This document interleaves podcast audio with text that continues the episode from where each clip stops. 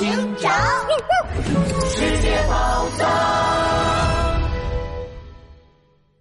决战冰雪王国二，暴风雪来临。拉布拉多警长一行人开着雪地车，循着地面上的轮胎痕迹一路追赶。可在车后座的帝企鹅看着天空中快要落山的太阳，一个劲儿的叹气。快要落山了，我好担心啊！哎呦呦，这有什么好担心的？就算晚上看不清东西，我们第二天白天也能继续追呀。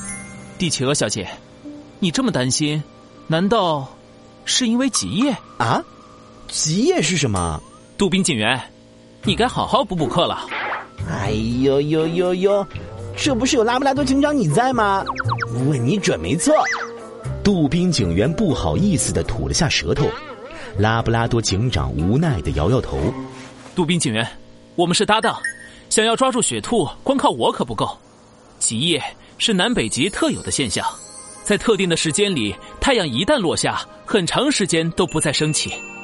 南极就会陷入漫长的夜晚中，甚至可能会几十天都看不到太阳。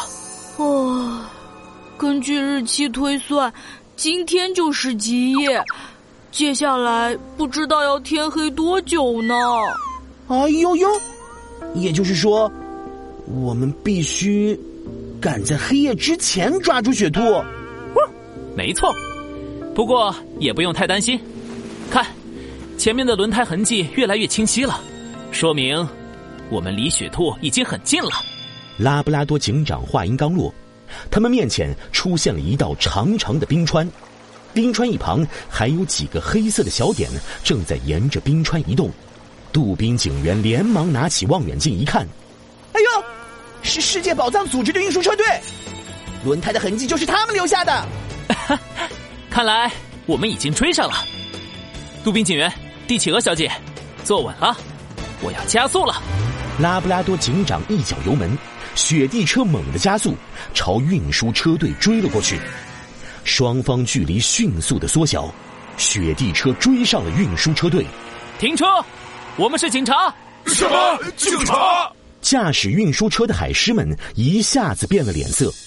领头的运输车停了下来，车门打开，一只毛茸茸、有着大长腿的动物走下了车，正是雪兔。哦，是拉布拉多警长和杜宾警员。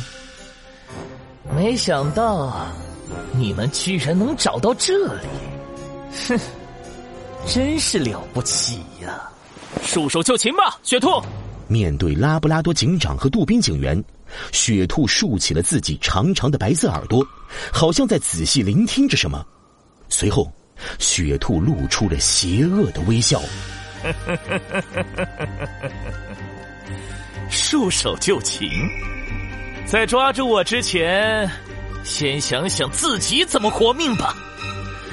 我敢肯定，你们在南极绝对活不过三天。什么？你居然小看我们？看我这就逮住你！杜宾警员愤怒的冲过去。突然，不远处传来呼啸的风声，紧接着。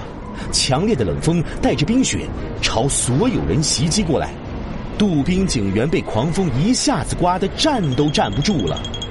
这 这是怎么回事啊？啊！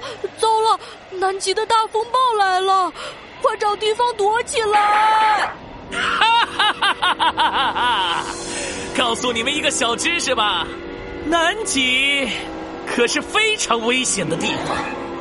这里是世界上风最大的大陆，被叫做“暴风雪之家”。哼，就算你们做足了准备，也抵挡不了可怕的暴风雪。拜拜了，拉布拉多警长。风雪中传来引擎发动的声音，雪兔和海狮们驾驶着特殊改装过的运输车，穿过暴风雪离开了。杜宾警员不死心的想追上去，呼！猛烈的狂风将杜宾警员吹得重重摔在了地上。拉布拉多警长连忙一把拉住杜宾警员，危险！杜宾警员，抓紧我！风雪越来越大，拉布拉多警长赶紧拉着杜宾警员趴倒在越野车附近。手脚不灵活的帝企鹅被狂风吹得摇摇晃晃，只听到扑通一声，帝企鹅无力的摔倒在了雪地上。暴风雪将帝企鹅卷起，吹到了冰川的上方，眼看就要掉下去了。啊啊啊！救命啊！帝企鹅小姐，就在这最危急的时刻。拉布拉多警长在风雪中高高跳起，朝着帝企鹅的方向冲了过去，拉住了帝企鹅的身体。